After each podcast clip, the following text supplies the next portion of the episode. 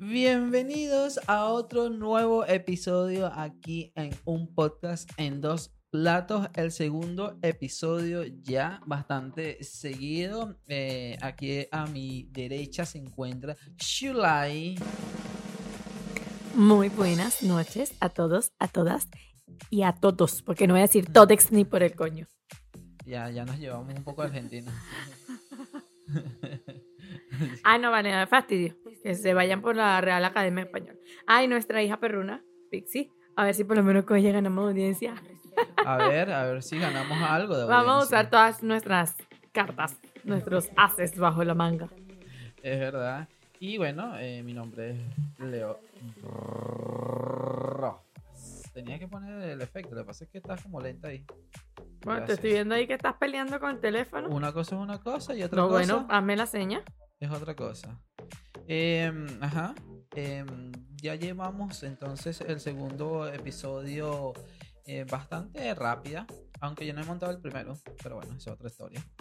Em, y hoy venimos con un tema bastante eh, interesante, bastante delicado. Nos, nos quisimos poner bastante serio en este tema porque hoy vimos eh, una noticia eh, que nos pareció eh, muy chimba, muy, muy triste.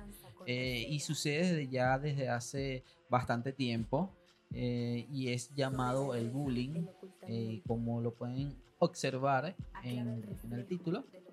Este es el bullying. Hoy vamos a hablar sobre el bullying. Así que hoy va a ser un episodio bastante reflexivo, este tipo de episodios que no vamos a estar riéndonos tanto y todo lo demás porque queremos tratar este, este episodio como se debe, ¿no? Exacto. Eh, no sé si quieres contar la historia o pongo el video de, de la noticia. No, no, pon el video, pon Ah, el video. video, bien, perfecto. Mientras tanto tú eh, vas relacionándote con las personas. Ah, yo tengo que hablar. Obviamente. Este tipo de cosas no lo teníamos planificado, pero bueno, nada. La idea con este video es que veamos a lo que puede llegar el tema este del bullying, lo que puede causar y buscar la forma de poner nuestro granito de arena para evitar este tipo de, de, de sucesos, ¿no?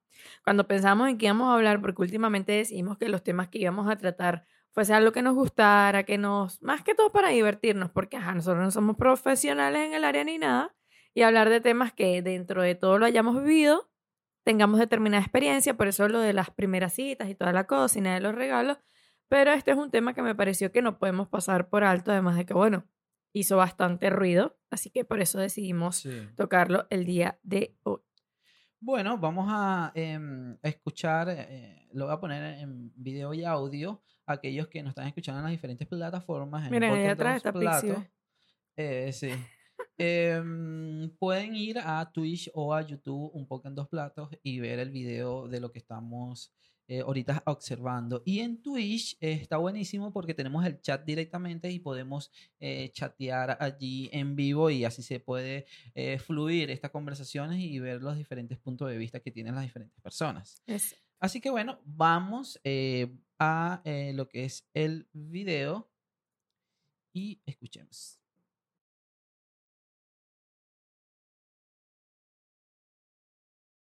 Un niño de 12 años tomó la decisión de quitarse la vida. En una entrevista, los padres del menor declararon que ya había hecho todo lo posible para que su hijo estuviera bien, e incluso la escuela ya había expulsado al compañero que lo molestaba. Sin embargo, estos esfuerzos no fueron suficientes para mantener con vida al menor. Los padres también mencionaron que Drake era maltratado físicamente y verbalmente por su agresor, e incluso apenas el lunes 7 de febrero llegó a casa con un moretón en el ojo tras haber recibido un golpe, pero decidió mentirles a sus padres para no preocuparlos. Esa es la noticia. ¿Y qué pasó luego de esto? ¿No Ujú. tienes por ahí la, la noticia de lo que pasó luego? No, ¿Cómo están, gente querida? Soy la banana. No tengo la noticia. Yo no sé qué es eso de la banana, pero no tiene nada que ver con el tema. El hecho es que después de esto, ¿verdad? El día de ayer, si no me equivoco, Sí. salió que, bueno, el niño, tras un colapso por el tema de- del bullying vivido en su escuela por estas personas, por estos niños, decidió acabar con su sufrimiento y pues decidió, lamentándolo mucho, suicidarse. eh, lo hizo colgándose de la capucha de su suéter. L- lo peor, o mejor dicho, una de las peores cosas de este hecho tan, tan lamentable, aparte de haber perdido la vida en, en- en esto, es que lo encontraron sus hermanas, quienes llegaron a casa y fueron los que lo vieron, fueron los primeros en verlos y los papás intentaron obviamente en un esfuerzo desesperado de darle reanimación a ver si había posibilidad de que el niño pues no muriera, pero ya, ya era demasiado Ya tarde. era demasiado tarde. Y bueno, eh, los papás a raíz de eso eh, quisieron como que expresar todos sus sentimientos en un post en, en Facebook. Instagram. Ah, en Instagram también. En Instagram. no. Eh, lo vi en Facebook, creo. Em, si quieres, ahí te, tienes la noticia y lo lees. Dice, una familia desconsolada expresó su dolor después de que su hijo de 12 años se quitara la vida, luego de sufrir durante un año el bullying de un compañero de clases. Drake Hartman, estudiante del condado de Tully, Utah, falleció trágicamente el 10 de febrero del 22. Según escribieron sus padres en las redes sociales, terminó con su vida después de un año de acoso por parte de un compañero de escuela. Los afligidos padres del niño, Andy y Sammy Hartman, dijeron en declaraciones al medio Cu- CUT que habían estado en contacto con la escuela de su hijo sobre el problema antes de su muerte. Drake había regresado a casa con un ojo morado a principios de semana y le había confiado a su hermana que la lesión se produjo durante un altercado físico con un compañero. Posteriormente, Drake faltó a su práctica de baloncesto el miércoles por la noche, después de lo cual intentó suicidarse. Fue encontrado por sus hermanas y llevado al hospital en estado crítico. Fue declarado muerto el jueves por la mañana. La familia Hartman hizo un llamado a, todos, a otros padres para que estén atentos a los signos reveladores de intimidación en la vida de sus propios hijos y los instó a intervenir para, que, para evitar que ocurran más tragedias. Los padres dijeron que estaban compartiendo la historia de Drake para crear conciencia sobre las terribles realidades del acoso escolar y promovieron hashtag en las redes sociales Do it for Drake. Hazlo por Drake. Ojalá y me escuche mi, mi profesor de inglés y no me ponga cero uno en la boleta. Para alentar a las personas a ser amables y generosas siempre. Sammy rindió homenaje a un chico buen mozo en las redes y agregó que su corazón estaba destrozado. Escribiendo sobre su duelo en Instagram, la Sammy Hartman dijo, este es el resultado de la intimidación. Mi chico buen mozo estaba peleando una batalla de la que ni siquiera yo podía salvarlo. Es real, es silencioso y no hay absolutamente nada que puedas hacer como padre para quitar este profundo dolor. No hay señales, solo palabras hirientes de otros que finalmente robaron nuestro drive de este lugar cruel. Como un niño de 12 años que fue amado ferozmente por todos piensa que la vida es tan difícil que necesita salir de ella? se preguntó. Y continuó. Mi corazón está destrozado, no sé cómo arreglarlo o si alguna vez lo haré, pero pasaré cada minuto enseñando bondad en la memoria de mi persona favorita. Su propósito aquí era enseñar bondad, mostrar amor y lo hizo absolutamente. Tomó a cualquiera como amigo para que estuvieran uno. Una vez que estabas en la tribu de Drake, estabas allí para siempre. No puedo empezar a expresar lo agradecido que estoy por mi parte por las llamadas, los textos, todos los mensajes. Intento responder, lo hago, pero no sé cómo en este momento. Diré que los abracen, abracen los fuertes. Enséñenles a vivir y amar ferozmente. Enseñen amabilidad. Y do it fr- for Drake. El padre del niño tuiteó perdón, sobre el amor de su hijo por el equipo de baloncesto y etiquetó a varios de los jugadores favoritos. Dijo, nuestro dulce bebé de 12 años falleció esta mañana después de un intento de quitarse la vida anoche. Él es el mayor fanático de arroba Utah Jazz. Gracias por hacer un punto brillante en su corazón.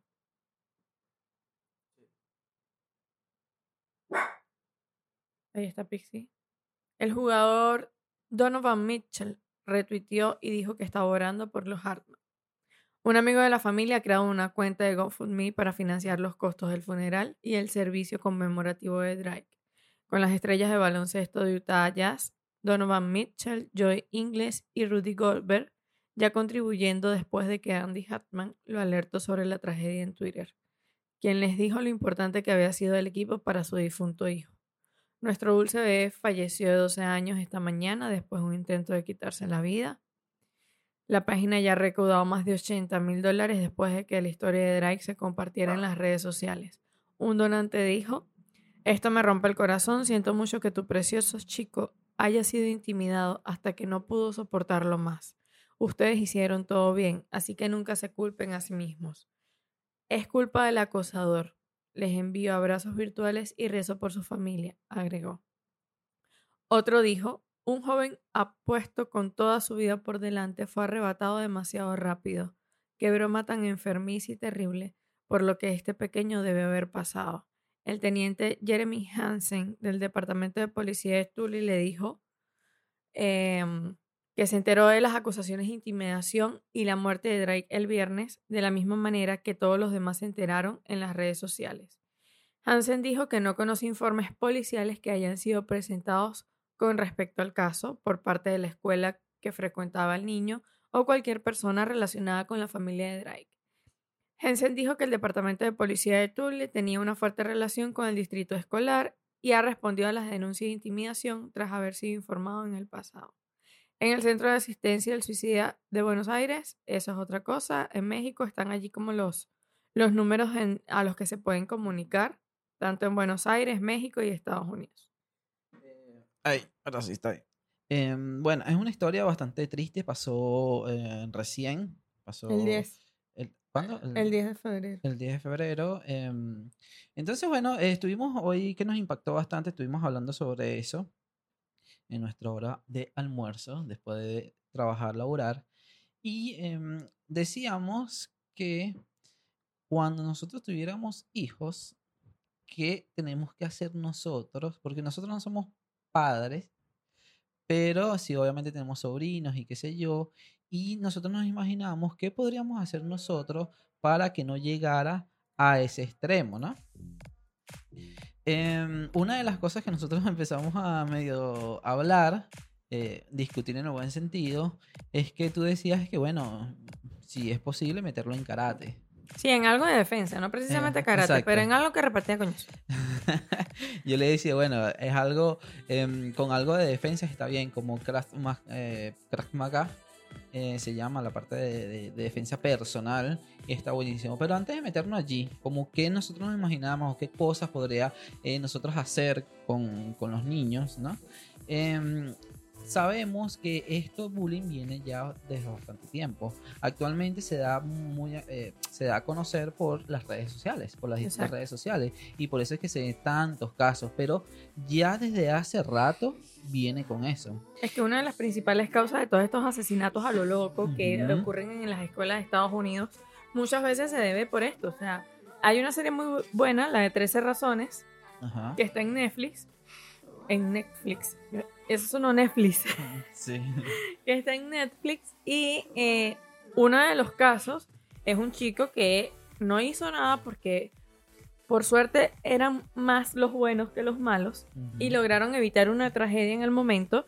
Pero el chico es abusado, acosado y hasta violado, ¿ok? Por parte de estas personas que, pues, lo agredían constantemente. Y luego de esta violación, que es como la agresión más fuerte que él sufre, él decide, en la fiesta de, graduación de ellos, él decide ir y matar a todo el mundo. Por suerte, pues, varios de los chicos lo vieron y lograron convencerlo de que no lo hiciera. Y a raíz de eso se desarrolla parte, obviamente, de, la trama de la serie. Pero es eso, o sea, es que no todos los van a asimilar de la misma forma. Es como dices tú, el bullying está desde hace muchos años nosotros los venezolanos, ¿verdad?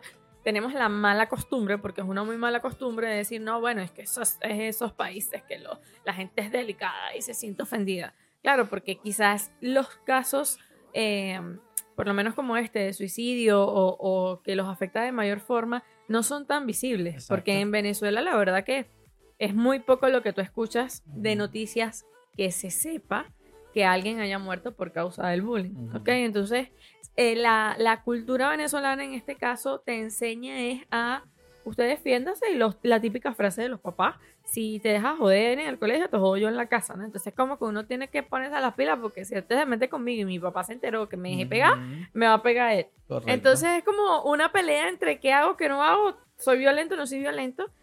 Y no se ve tanto, pero no significa que no haya. Y no significa que no haga daño. Exacto. Eh, Solo que las noticias no son tan relevantes como en este caso siempre sale a relucir algo en Estados Unidos. Y ojo, que ha sido bastante relevante, por, vuelvo y repito, por las mismas redes sociales, porque antes tampoco era tan relevante. Exactamente.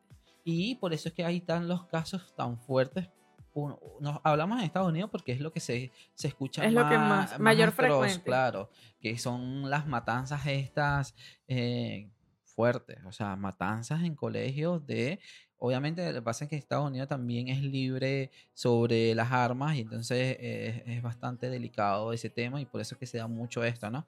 Eh, y por eso es que ponemos a relación a, Estados Unidos, pero también Latinoamérica, Sudamérica, todo, Latán, eh, pasan muchos casos y quizás muy fuerte porque también psicológicamente es un caso de bullying fuertemente, ¿no? No, y que no es solamente muchas veces en estos casos solamente el bullying que sufre la persona, llámese colegio, universidad o en el lugar donde esté, sino que precisamente por el tema de las redes sociales el bullying se extiende. Se extiende, claro. Entonces no es que Es tienes mucho un peor. lugar de refugio, por decirte algo, porque a lo mejor ajá, es en el colegio donde te maltratan, pero si estas personas tienen acceso a las redes sociales y en redes sociales también te acosan y también se meten contigo, entonces es como que donde esté me, me- me persigue el acoso, donde esté se meten conmigo, no hay un lugar en el que yo sienta que estoy a salvo. Y que, ojo, en redes sociales puede ser mucho peor. Sí, obvio. Mucho peor. Ha por- sido mucho peor sí, incluso. sí. Y porque, por ejemplo, no sé, una persona en, em, en físico quizás te puede decir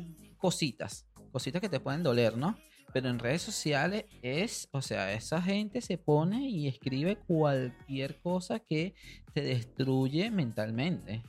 Y obviamente estamos en, hablamos de un caso eh, de un acosador bastante mayor, o sea, mayor en el sentido de sus acciones, porque este es un niño que, por ejemplo, llega golpeado.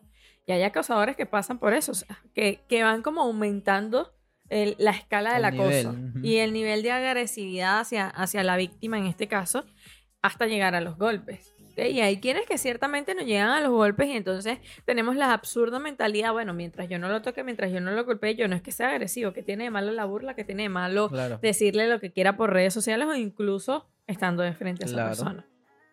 Nosotros hablamos de eso y hablamos de lo, de, lo delicado, ¿no? Que, que suele ser. Hablamos de que es algo que es muy notorio, o sea, sí, Sí. es visible, sí es visible en los niños y tanto los padres eh, como lo- las escuelas tienen que buscar, sobre todo las escuelas, que es en donde se da mayormente este tipo de cosas. Ojo, a- a- pa- ponemos un paréntesis. Obviamente existe el bullying en todos lados. Obvio, sí. Obviamente existe el bullying en todos Pero lados. en los mayores Pero casos... la mayoría de los casos está, pero es para no discriminar, o sea, no discriminar en los otros casos, ¿no? Porque No, no, también obvio. es fuerte. Eh, sabemos, o es- yo he escuchado historia, he leído historia, donde hay bullying en el trabajo. Eh, y aunque tú pienses, bueno, pero es una persona mayor, ¿no? Pero también se hacen bullying con una persona mayor. Cuando la persona mayor tiene baja autoestima, ese tipo de cosas, son personas que eh, mentalmente son este, más sensibles. Claro, son más débiles. Claro, entonces eh, también hay bullying. Sí, es que sí lo Sí. hay. O sea, el, y, y puede, a veces hay bullying hasta dentro de tu misma familia. O sea, Obvio, es una también. vaina que tú dices, ok, gracias. El, el Señor me bendijo con ustedes. Porque es así, o sea, tendemos a, a normalizar, en este caso, lo que es el hacer sentir mal al otro. Y muchas veces como familia, porque tú eres mi, mi hermano, por decirte algo, porque te vas a sentir mal porque yo te diga gordo, porque te diga tarado, porque te insulte de bruto, o sea, porque tienes que sentir mal si es normal, ¿no? Y una cosa es una vez un insulto que yo te diga paso de gordo, o tú si eres bruto, y otra cosa es que viva diciéndote bruto, bruto, bruto, bruto, bruto, bruto, o gordo, gordo, gordo. Entonces no sabemos poner límites. Porque Sí. como familia pensamos que lo que decimos no debería hacerte sentir mal. Correcto. Y eso no es así. ¿Ves? Muchas veces como familia tendemos a cometer el error de abrir la boca donde nadie nos ha llamado. Por ejemplo, con el tema de los cuerpos, con el tema de que si estás gorda, si estás flaca, si estás demacrado. O sea, señores, la gente tiene un espejo en su casa y se ve todos los días y debe decir, coño, estoy gorda. O como mujer, me quiero poner esta camisa, coño, es que no puedo por la barriga. O tipo hombre, coño, me quiero poner este chor y no me cierra. Una, un- cualquier cosa. O sea, imagínense cualquier cosa que la gente que está con determinado estado físico que quizás no le agrade, Claro. lo ve, lo sabe y está consciente de ello, sí. como para que vengamos nosotros a recordárselo diariamente. Mira, y tú te está yendo muy bien la migración, ¿verdad? Porque estás muy gorda y tú no sabes si esa persona está sufriendo de depresión, de ansiedad y cómo lo, cómo lo, lo gestiona comiendo. Claro. Y muchas veces hay gente que no Porque es que te coma encierra. mucho, sino que come mucho dulce y entonces el dulce eleva el nivel de azúcar y eso es lo que hace que engorde más o que se ¿Y enferman. por qué me estás mirando? o que se enferma. En tu caso no es la depresión, en tu caso es que te gustan bastante los dulces. Entonces, eh, eh, es eso, es ser empático, tener ese tacto de, mira, donde a mí no me están preguntando cómo se ve la persona, ¿para Sí. qué yo voy a opinar? Si no es problema mío. Es verdad. Y, y también hablábamos sobre eh, quién sería, o sea, lo normal. ¿Quién sería el culpable? Lo que es lo- el padre, don, el núcleo, o sea, el núcleo familiar, el núcleo escolar o la misma, o la persona sola. ¿no? Ahí hay una mezcla de todo. Sea, ahí Ajá. hay una mezcla, un, un, un hecho en conjunto de todo. O sea, noso- nosotros como padres, todavía no somos padres, pero bueno, era lo que hablaba. En el momento de que tú tienes un hijo, se supone que los hijos aprenden y se llevan valores de casa. O sea, fuera de que yo era una de las que me decían nunca te dejes pegar porque te, me iban a joder cuando llegara a la casa. Era como la forma de te tienes que defender sí o sí. O sea, no dejes que, como decimos en Venezuela, que te la apliquen. Pero a mí nunca en la casa me decían ve y, y métete con aquel o insulta a tal persona o me, o me daban pie a que me burlara de la condición física de otra persona. Jamás. O sea, siempre me enseñaron que yo tenía que respetar, que yo no tenía que hacer lo que no me gustaría que me hicieran a mí y no meterme con nadie. ¿Ves? Entonces, creo que eso primero, por la base familiar, al momento de ser padre, tú tienes que sentarte con un hijo todos los días, al, cuando vaya a la escuela, cinco minutos antes de ir a la escuela, a pesar del trajín del día a día, y sentarte y decirle que no está bien, que no está bien burlarse de la persona por su condición, que no está bien hacer sentir mal el otro, que no está bien humillar a nadie, que no está bien burlarse de nadie, que no está bien hacer sentir mal a nadie. O sea, porque son cosas que muy bien tú lo dices por el tipo de crianza que tú tuviste, que mientras más uno le repite a los niños, más le repite, más le repite, más ese tipo de cosas le queda. Es lo que te iba a decir yo, a que apliquen la de mi mamá, la de mi mamá es el lorito. El lorito es- son estos animales que repiten muchas cosas, o sea, repiten, repiten, repiten. Y mi mamá era una de las personas de que todos los días decía, no le digas viejo al señor, tienes que respetar a las personas mayores, no puedes decir grosería. Pero eso es todos los días, todos los días, hasta que uno le dice a mi mamá, mami, cómprate un CD, ¿verdad? Y ponlo allí en el reproductor y bueno, ahí te castiga. Pero mi mamá hacía eso y no es una mala técnica, porque en algún momento, ¿verdad? Él, él lo va a aprender. Y también agregando a eso, obviamente, eh, son tus acciones, porque no solamente es decirlo, es que tus acciones también hable por ti, ¿no? Claro, que el niño vea que tú no eres una persona agresiva, que tú no eres una persona que se mete con otro, que tú no eres una persona que se burla de otro. Exacto. Siempre están las críticas porque, ay, sí, las familias santas en las que no hablan de nadie, eso es mentira, pero no es lo mismo que entre familias, o sea, que mi hijo vea que Leonardo y yo estamos hablando de, no sé, de cualquier persona, un ejemplo, mi sobrina, y nos reímos de mi sobrina, y otra cosa muy distinta es que ella me ve a mí ya hablando con mi sobrina y diciéndoles que tú eres esto, tú eres lo otro, tú eres aquello. Entonces, para los moralistas, ay, sí, entonces son hipócritas. No, no, o sea, es ser sinceros. Nosotros siempre vamos a hablar, siempre va a salir el Ujú. comentario de cualquier otra persona, incluso dentro de nosotros mismos. Ujú. El punto es, porque ¿qué, qué gano yo diciéndoselo o haciendo sentir mal a esa persona? Claro. Y es algo constante, o sea, la conversación y la comunicación con los chamos hoy en día es eso, es decirle, ponte en el lugar del otro, tratar de, cre- de, de criar niños empáticos, ¿verdad? Que, que no sean los que agredan, tampoco se unan porque También. a los que importante. agredan, ¿ok? Porque a lo mejor es que no, bueno, pero es que yo no le hacía nada, yo solo lo veía, eres tan agresor como el que lo estaba agrediendo. Porque si estabas allí, lo estabas presenciando y no hiciste nada para defender a esa persona, eres igual de agresor que él. Y voy a agregar algo allí también con el tema de que eres igual de agresor que ellos. Son los profesores que no hacen nada.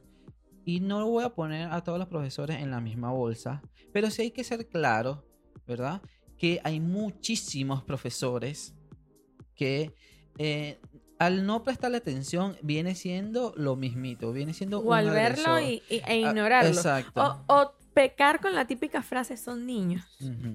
No, señores, no es que sea niño, este era un niño de 12 años. O sea, ¿de qué forma habrá sido agredido? ¿De qué forma habrá estado viviendo un infierno en su escuela que él decidió suicidarse? O sea, un niño de 12 años, cuando uno a los 12 años piensa en salir a jugar, en hacer, en que bueno, no importa, no le caigo bien a este niñito, no pasa nada, se mete conmigo, ay, le ignoro, porque uno pasa por ese tipo de, de- de situaciones que uno no todo el tiempo tiene. La niñez perfecta, porque es mentira, no todo el tiempo tu infancia es feliz, pero Es si tú como profesor que pasas la mayor parte del tiempo con estos niños, y no digo que sea difícil controlarlo, obviamente, pero como líder de una escuela, hagan, a- eh, hagan estrategias que los ayuden a mantener lo más controlado posible. O sea, creen la seguridad en un alumno en que si se siente agredido puede ir y hablarlo.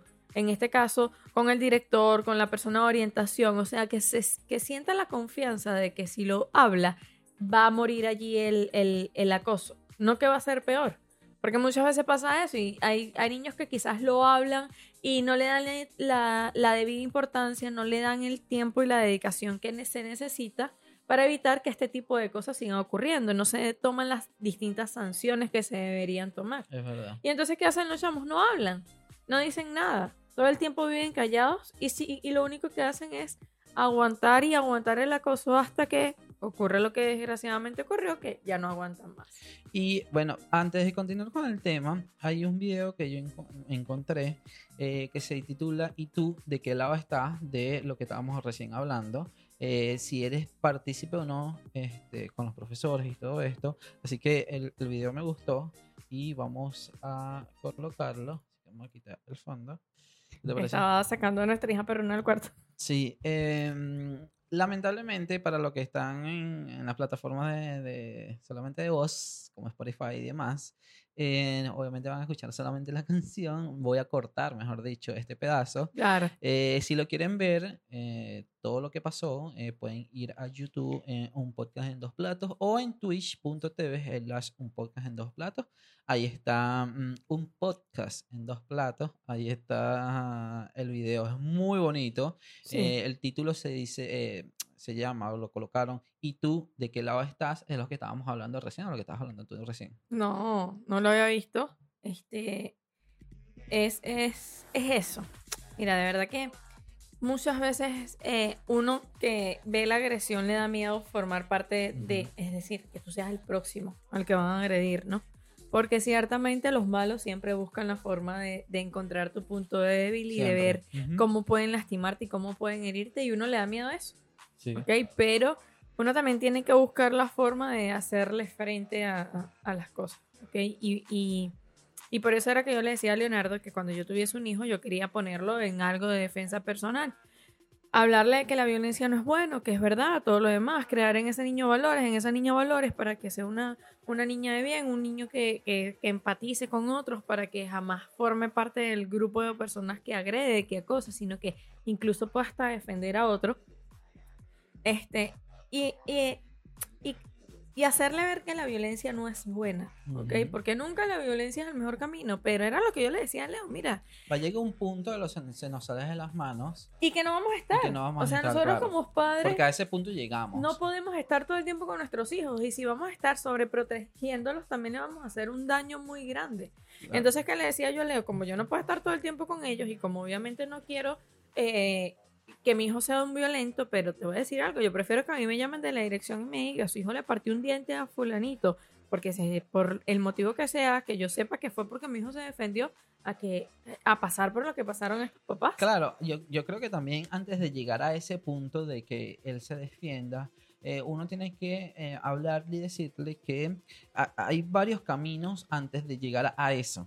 No, Como por obvio. ejemplo- no, no, es que no, lo primero que claro, hace es lanzar el gol. Claro, claro, pero digo, o sea, como para eh, rellenar los puntos que queremos que, que por lo menos los niños que nosotros conozcamos, que o hijos, etcétera, etcétera, sigan como para no llegar a eso, no llegar a la violencia, que viene siendo en... Y es, es por eso que es lo, lo importantísimo de tener una buena relación con el niño, de la buena comunicación. Porque si tienes una buena comunicación, se acortan muchas cosas. Como por ejemplo, él va- a decir qué tiene, qué le pasa, qué está su- sucediendo en la escuela. Cuando tú vas a ese punto donde tú vas a reclamar en el colegio qué está pasando, ¿no? Exacto. Eh, también otro punto de que, bueno, el, el niño puede ir por sí solo a la dirección, a su profesora, a comunicarle qué es lo que está pasando, ¿no? Sí, yo creo que una de las principales eh, cosas que debemos hacer nosotros como padres es aprender a Nosotros escuchar a los padres, niños. mira. Bueno, cuando lo seamos, pero los padres, pues Escúchate, boluda. eh, escuchar a los niños. Cometemos el grave error de sí, minimizar y de minimizar. ignorar Muy importante lo que las dijiste, cosas que ellos minimizar. dicen. Claro, porque es que eh, nosotros pensamos que por su tamaño es su problema. Y muchas veces, O, no, o ni tanto sus problemas, sino no nos importa mucho. no, o eso, quizás no es que no importe, sino que pensamos que no, no es grave. No es relevante. Ajá. ¿Ves? Es como que, ay, en serio. ¿Ves? Uno minimiza. Ah, ¿Por qué? Porque al momento en que un niño viene y te dice, me tratan mal en el colegio, hay padres que pueden decir, bueno, pero no les hables, bueno, pero no le hagas caso, bueno, pero tú no comes de lo que dice la gente. O tú no, a ti no te tiene que importar cómo te tratan los demás. Eso no importa. Y no nos sentamos a preguntar, ajá, pero ¿qué es que te tratan mal?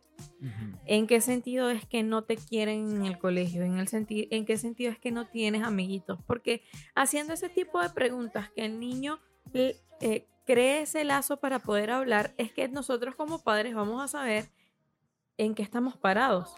Porque puede ser ciertamente nada que, bueno, los niñitos del, del liceo o, o sus compañeros de clase sencillamente no les cae bien él y él no es monedita de oro para caerle bien a nadie y no quieren tener una relación con él. Eso es válido. ¿Es válido? Y otra muy distinta es que lo maltraten, que lo acosen, que se burlen. Y, y tú sabes que dijiste algo muy importante y, que, y quiero recalcarlo, es el hecho de las preguntas. ¿Qué tipo de preguntas tú puedes hacerle para que no se sienta invadido y no se sienta muy importante agredido por ti?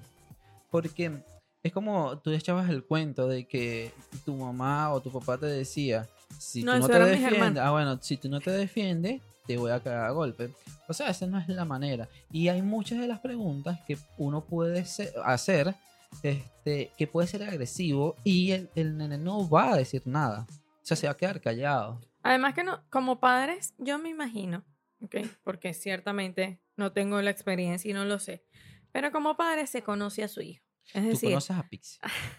ante una situación determinada, si por ejemplo a ti te llaman de- del colegio para decirte que tu hijo agredió a otro niño.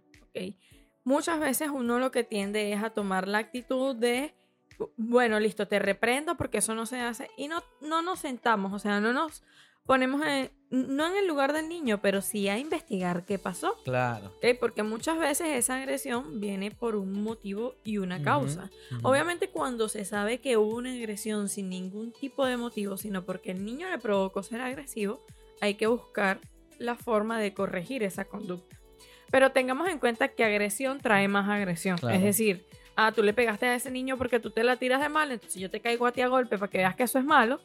No estamos haciendo nada. Creo que hoy en día estamos llamados a buscar la forma más inteligente de lidiar con los, con los niños y más en la etapa adolescente que hoy en día es tan complicado ser adolescente. Hoy en día es tan complicado sentirte aceptado dentro de un grupo, es, es como lo primordial para los chamos de hoy en día. Entonces, saber manejar eso, o sea, fomentar en- desde el niño el tema de su autoestima, de su personalidad, para que al momento en que llegue siendo, sea un adolescente, sí va a tener problemas, porque es mentira que no los va a tener. En el momento que le guste una niña y le diga que no porque es feo, a ella le gusta un chico y no le gusta porque no sea la popular de la escuela y todas las estupideces que sabemos, que después de adulto uno dice, uno sí es estúpido, pero que las va a vivir.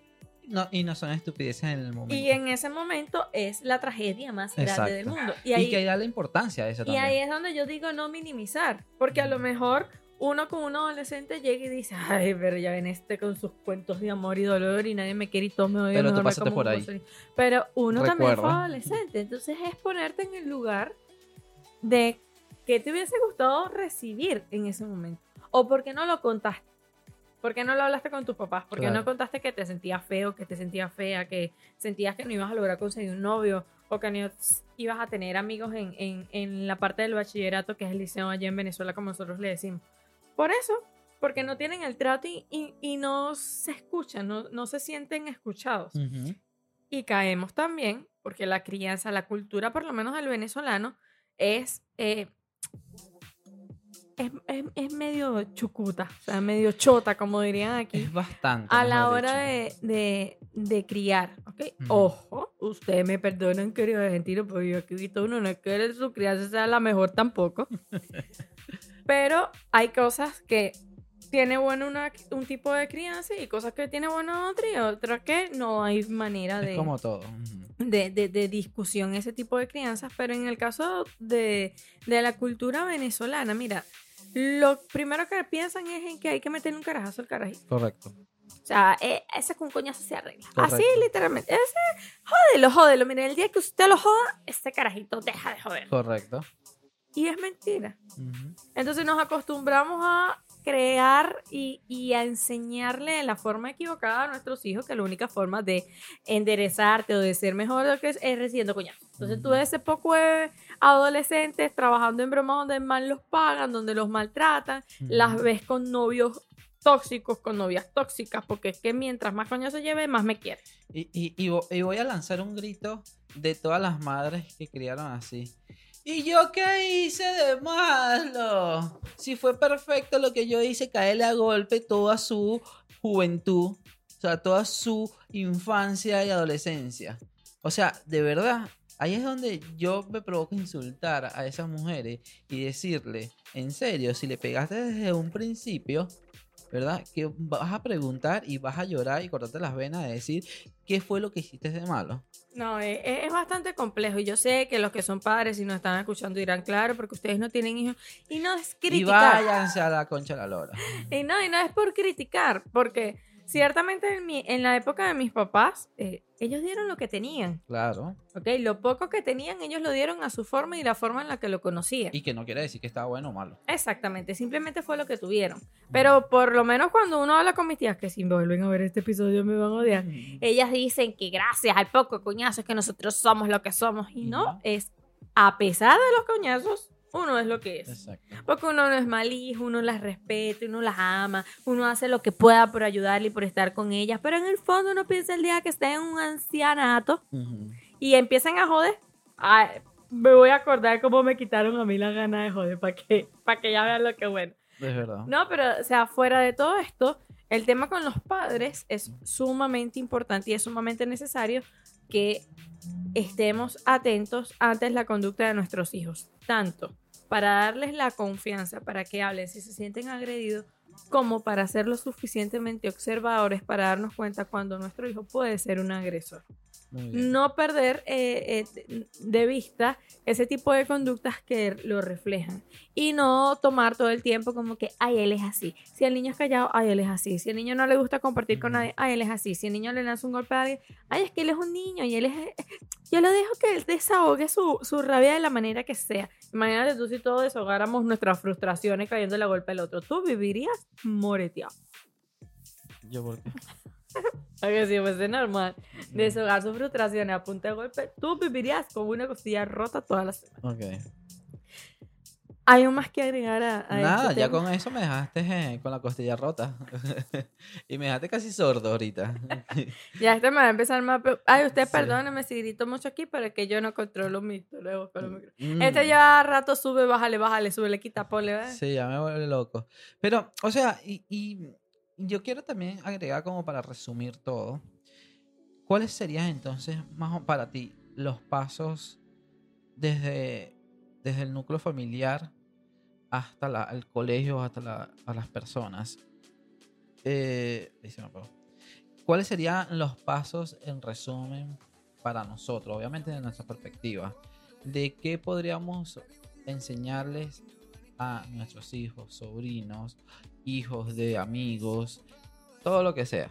¿Cuál sería eh, eso, esos pasos? Bueno, lo primero en, en cuanto al núcleo familiar, hablar, comunicarse, o sea, mantener todo el Una tiempo buena comunicación. la comunicación y, y transmitirle las cosas buenas a los chamos. O sea, Bien. que nuestros hijos crezcan en un núcleo familiar en donde lo que digamos, lo que prediquemos, sea lo mismo que hagamos. O sea, que no vayamos en contra y que no seamos incoherentes ante eso. Como padres, también podemos buscar estrategias que los lo podamos llevar a las escuelas, presentárselo a las escuelas, para que las escuelas pongan planes que puedan ayudar a, los niños que están sufriendo acoso a hablar y a decirlo. Como escuela tienen la Ah, responsabilidad. ah, antes de eso, disculpa que te interrumpa, quiero agregar dos cositas. Así. Em, yo, yo también creo que haría, ¿no? En un futuro, es ir al colegio cada cierto tiempo a preguntar cómo va, cómo va mi hijo, cómo va mi sobrino, ¿sí? Y observar también el ambiente. Y segundo, también lo haría es invitar a los amigos de, de, nuestro hijo, hija o sobrino, lo que sea. ¿Sí? Como para ir también reconociendo quiénes están a su alrededor. Porque también esas personas bullying puede ser amigo tuyo. Y, y como, como niño, o sea, de- del niño, ¿no? Y como niño a veces no se dan cuenta. Entonces, no sé, estaría como bueno ir al colegio, ver- ver- ir una vez al mes o algo así, como para ver, ¿no? Eh, preguntar a los profesores cómo va él, qué, qué tipo de problemas hay en el, colegio, si ¿me entiendes? O sea, como para estar siempre pendiente y adelantarnos a eso también. Y lo del tema de traerlo, no sé, una, un compartir y eso es también conocer con quién anda, ¿no? Como para ir observando y eso, porque mm, se disfrazan, se disfrazan las personas, los niños, con- aunque uno dice que son niños, pero tienen malicias a veces. Entonces Ah, estaría, sí eh, para mí agregaría esos dos, esas dos cositas también. Sí lo hay, pero muchas veces ciertamente puede haber una condición en el niño propio que no tenga nada que ver con el entorno, porque Sí. yo conozco niños que tú dices, pero ¿por qué están agresivos si en su casa aparentemente no, no, no hay hay ningún tipo de agresión? Puede pasar, pero en la mayoría de los casos los niños son reflejo de lo que viven día a día en su hogar. Sí, Entonces, total. como padres tenemos que entender que la escuela es un sistema que su principal función es formar, en este caso en la parte académica, a tu hijo. Ujú. ¿ok? No, no está en la obligación de inculcar valores, de hacer cualquier otro tipo de cosas. Y ese sería el llamado a las escuelas. Coño, hagamos un poquito más. Y el poquito más nos va a evitar noticias como esta. Ujú. Nadie te está diciendo que transformes, que sería lo ideal, ¿verdad? El, el- el método, la forma en la que puedes abarcar que el tema de que bullying. actualice ese- eso. Pero sí que hagas un poquito más. O sea, Claro. aunque la función de la escuela como sistema es simplemente brindar las, las herramientas para que el- ese niño vaya creciendo y tenga conocimientos, ¿qué cuesta hacer un poco más? Y de grandes escuelas que han hecho más allá de lo que se les pide, es que salen esas historias como por ejemplo El Diario de los Escritores de la Libertad. Que si no se la han visto, es una película muy vieja, pero es excelente. Lo que hace Ah, una y- profesora. Y, y antes de eso, y recomienda la otra, la que dijiste, la que hablaste al principio. El- los 13, ¿cómo es? Eh, 13 Ah, razones. 13 razones. La de 13 razones, esa eh. está en Netflix. Y la de El Diario de los Escritores de la Libertad también está allí. Muy bueno. Lo que hace una profesora, Excelente. una, con un grupo de estudiantes rezagados, a los que nadie le tenía fe, a los que incluso el mismo sistema en el, que, en el cual se desarrollaba prácticamente los consideraba que estaban allí perdiendo el tiempo y lo que logra una sola profesora con todos ellos. Entonces, ciertamente nosotros como, bueno, nosotros no, porque yo no soy docente, yo soy enfermera, pero eso de que dicen de que el docente es una de las principales y de las más importantes carreras que hay, es cierto, porque tú como docente te encargas de formar a otros. Y aunque tu trabajo sea formarlo a nivel académico, como lo dije anteriormente, mira, es que los profesores tienen el poder en sus manos de hacer la diferencia en la vida de cada Sí, niño mira, que y- se le cruza. Y ahí, ahí digo que mm, no sé si estoy tan de acuerdo en el sentido tuyo de que solamente lo hacen académicamente. Yo creo que también, pero es que no recuerdo muy bien por mi memoria, que ellos agregan valor en el- dentro del colegio. O sea, yo creo que está la parte académica, no sé qué, no sé qué, y valor. O sea, que no es solamente académico, es Claro, también pero los es que- valores. No es lo, o sea, vamos a estar claros en algo. Y por eso digo que es un parte y parte. Pero O sea, claro, valor no, no tan profundo como en tu casa. Pero Eh, eso hablo, era lo digo que iba. ¿no? Eso era lo que iba. O sea, vamos a estar claros en algo. Por eso es que esto debe ser un trabajo en conjunto, tanto de los padres interesándose por sus hijos y no pensando que es que los suelto en la escuela y que vea a ver qué pasa. ¿verdad? Como de los profesores. Es decir, si como profesor tú tienes que enseñar algún tipo de valor, algunos valores en lo que son tus estudiantes, perfecto. Pero si un papá no puede sembrar valores, eh, eh, principios básicos, esos valores arraigados que tú traes, tú ya contigo de capa y espada en un hijo, no podemos pedirle tampoco a un profesor que lo siembre en 35 muchachos. Claro. ¿Qué puede pasar? Porque muchas veces el profesor tiene herramientas y tiene técnicas, que eso es lo que se aprende, este, que tú dices, wow, ¿cómo logra? Y por ejemplo, la película que les acabo de decir del Diario de los Escritores de la Libertad. O sea, a- alumnos de bajos recursos, alumnos como muy bien una de ellas decía, pensaban que iba a salir, iba a salir embarazada a los 15 años, no iba a terminar la secundaria, alumnos que no vivían con sus padres porque los acusaron, estaban en bandas, estaban en drogas. Es eso, o sea, los profesores tienen en sus manos una de las principales herramientas y uno de los principales, el, el principal poder, considero yo, para crear la diferencia en cada alumno que se topa con ellos. A lo mejor no los puedo hacer en todo, porque cada caso es complejo y no todo el mundo está preparado para lidiar con todos los casos. Es. Eso lo sabemos, pero ¿por qué no intentar hacerlos con lo que sí los puedes Es hacer? Y en eso pasa el tema del bullying. O sea, muchas veces los profesores creen que, bueno, vente, yo te cubro aquí y no pasa nada, no salgas ahora. No, no salgas ahora, no, ¿qué vamos a hacer? Director está haciendo esto, ¿qué vamos a hacer? Claro. Hablarlo, hacer asambleas constantes con los mismos jóvenes, ponerles videos como este caso, ponerles videos en donde ellos digan, ay, no, eso, eh, eh, que no- salgan los papás, eso va a traumar a un hijo, no, eso no lo va a traumar, eso le va a enseñar la realidad. Exacto. Porque si fuese tu hijo el del video, no lo vas a ver como un trauma. Es correcto. Entonces, tratar las cosas como se tienen que tratar, porque esto no es algo que de, de mm, ¿cómo es que es esta palabra? De, ay Casa. Dios, no vale, se me fue. Ah, tabú. No, Mm, no, claro. no tratar el bullying como un tabú que no lo es. Hace rato dejó de ser tema tabú y hace rato que está en todos lados y se ve constantemente. Y además en la actualidad hay muchísimas, muchísimas herramientas que ellos pueden implementar. O sea, que se pueden implementar en los diferentes, en los colegios, liceos, etcétera, universidades, etcétera, etcétera. Entonces hay muchísimas herramientas. Y, y ojo, lo pueden implementar desde primaria. No, O y no solamente eso, sino que tengamos en cuenta que si nosotros, que tenemos la posibilidad de usar las herramientas de una buena forma, no lo usamos y no aprovechamos que estos chamos van creciendo para darle lo mejor, van a aprender a utilizarlo de la mala De mala forma. manera, Claro. Porque nadie les enseñó a usarlo de lo bueno y se van a lo que es lo más común, que es lo malo. es verdad. Lamentándolo mucho, es así. Entonces, eso es, es, es, es sembrar valores y, y no hacernos la vista gorda. O sea, Claro. no, no tapar el sol con un dedo, no buscar excusar, no son niños, no es que solo sean niños, es que hay que atacarlo desde el momento en que aparece y si son niños, precisamente enseñarlos que no pueden crecer siendo una basura de personas Claro. y que lo ideal sería estar siempre en el lugar del otro. Vamos a suponer que eh, nos estás escuchando una persona mayor, o sea, un- una persona adulta, eh, y que ha sufrido de bullying o sufre de bullying. ¿Qué le podríamos decir a esa persona? Una persona adulta, wow, es, es que es Es, difícil, que- es, es complicado. claro. Pero digo, a- a- desde pu- nuestro punto de vista, ¿no? Eh, yo en lo particular creo que ese tabú de ir al psicólogo eh, hay que dejarlo a un lado. Yo, al- mi consejo sería desde mi perspectiva, desde uno que a veces conoce casos, escucha, ve todo este tipo de cosas y creo que tenemos un poco de dos dedos de frente para pensar y razonar un poco. em, pondría al lado el tabú, porque por lo, hablo, hablo del tabú porque en Venezuela es un tabú enormemente de decir que vas a un psicólogo, un especialista, se burlan más de ti. Entonces, creo... en- O lo toma. oh, Exacto.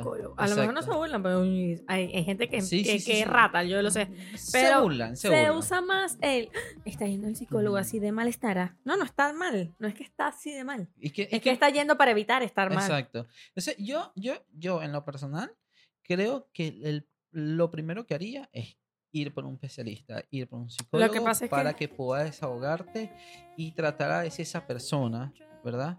Que está especializada o que está preparada para muchos de estos casos, guiarte un poco también. No, es que es eso. O sea, ya cuando llegas a la parte adulta en donde sientes que vienes arrastrando traumas de tu infancia que se reflejan en, en tu día a día, que lo ves en tu trabajo y no sabes cómo defenderte, porque a lo mejor un niño tú dices, "Jerga, un niño es un poco más complicado, pero un adulto, olvídate, a mí no me va a venir bullying nadie que vaya a cagar. Pero hay adultos que no tienen ni siquiera esa capacidad de respuesta automática que uno a veces empieza a desarrollar en tu mismo sentido de autodefensa, ¿no? Y cuando ya estás en determinada edad, que ese tipo de cosas, en teoría, no debería afectarte a tal punto de, de- tenerte en ese estado de depresión, de ansiedad o de como lo quieras llamar, la mejor forma es ayuda profesional. Bien. Y eso no te hace loco, no te hace tonto, no te hace estúpido, te hace una persona inteligente que no sabe cómo lidiar con lo que emocionalmente siente y busca a alguien que sí sepa orientarlo para lidiar con lo que emocionalmente está sintiendo. Claro, yo más allá de otro consejo sería una locura porque eh, cada caso es- debe ser muy particular, ¿no? Porque, a ver, en rasgos generales uno podría decir, bueno, aléjate de esas personas.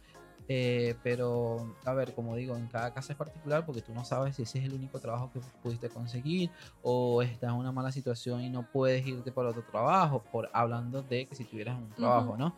Eh, o por lo menos en un círculo social, si tienes un cir- solamente ese círculo social, entonces es como complicado para ti eh, dejarlo porque es una relación tóxica y que a veces no lo ve. Entonces son muchos casos muy concretos, es muy complicado, ¿verdad? Darle como algún consejo en ese sentido, pero lo primero creo que es ir al psicólogo y punto, o sea, hazlo, hazlo ya, no pares al tabú, no, no te interesa nada, hazlo de inmediato, anda para un psicólogo que ellos te pueden orientar, o sea, primero te escuchan y te pueden orientar y poco a poco este, podrás salir de eso. Eh, seguramente que sí, ¿no?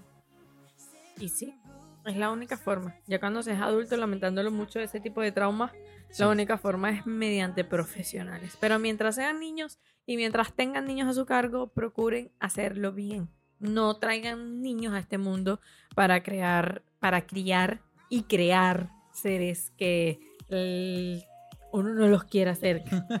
Porque ciertamente uno dice, es verdad, la culpa no es del niño, es del entorno, pero uno es malo. O sea, uno, el ser humano, tiene un grave error y es que lo va a enfocar hacia la pequeña criatura que uno pensaría como es que no han puesto, eh, ¿cómo es que? Legal el aborto en determinados lugares. Y entonces allí se vendría un poco todo tema religioso y, y. Y bla, no bla, bla, queremos bla, caer en eso. caer. Lo importante es, si usted tiene un niño a su cargo, haga de ese niño un ser humano de bien que sume, no que reste, que, que, que dé algo a esta sociedad que tanto lo necesita, porque ya gente que la está cagando y que está jodiendo en la sociedad, ya hay suficiente. Es verdad. Y bueno, vamos a terminar. Espero que le haya gustado este podcast eh, bastante mm, serio. Tuvimos bastante serio. No, porque- todo el tiempo uno puede estar riéndose. pues. Exacto, es, es un podcast bastante serio. Eh, vamos a venir con bastantes temas evolucionando en la plataforma de Twitch, que parece que nos está gustando, eh, porque es más relajado y podemos charlar eh, directamente en vivo con las diferentes personas y así vemos en las diferentes perspectivas, ¿no? Em, vamos a poner un video, eh, que, un corto que me parece muy, muy bonito. Em, ¿Lo has visto? Sí. ¿Lo has visto? Así que si quieren verlo, eh, lo pueden ir a YouTube en un podcast en dos platos o en twitch.tv slash un podcast en dos platos.